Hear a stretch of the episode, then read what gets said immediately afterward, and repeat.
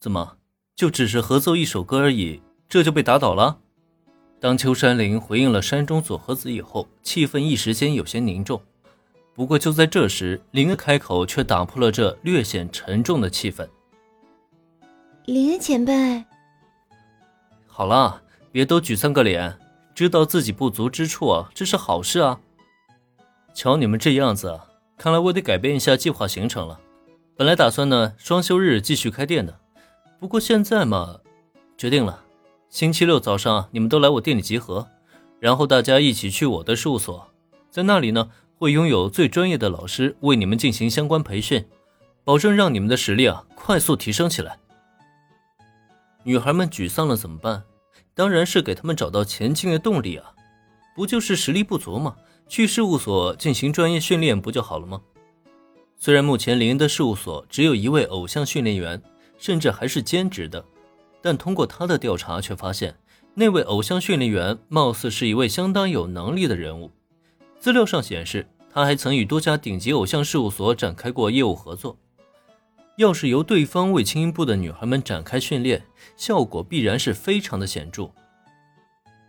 专业的老师培训吗？听林恩这么一说，女孩们的眼睛顿时亮了起来。如果是有专业的老师的话，那么大家实力就一定能很快提升起来。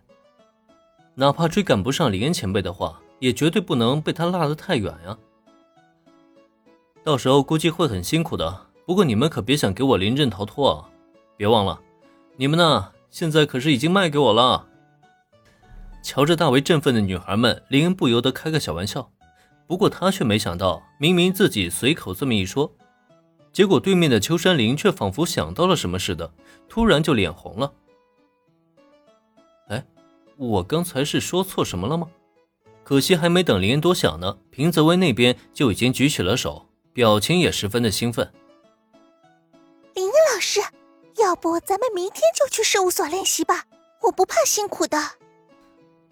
戴维不怕辛苦，这话说出来谁信啊？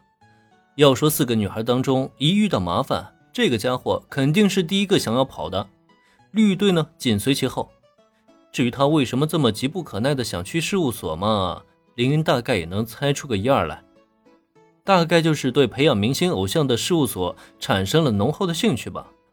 估计相比练习啊，他更想着其实是怎么过去玩才对。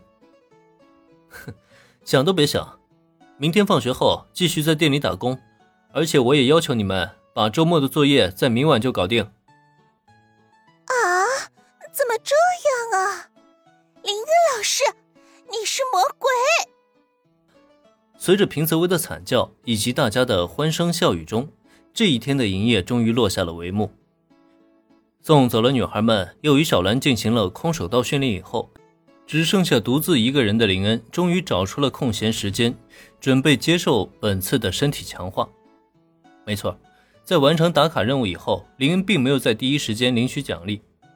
没办法，他怕身体改造的变化太大，被人看出破绽来，所以必须更加谨慎地做出决定才行。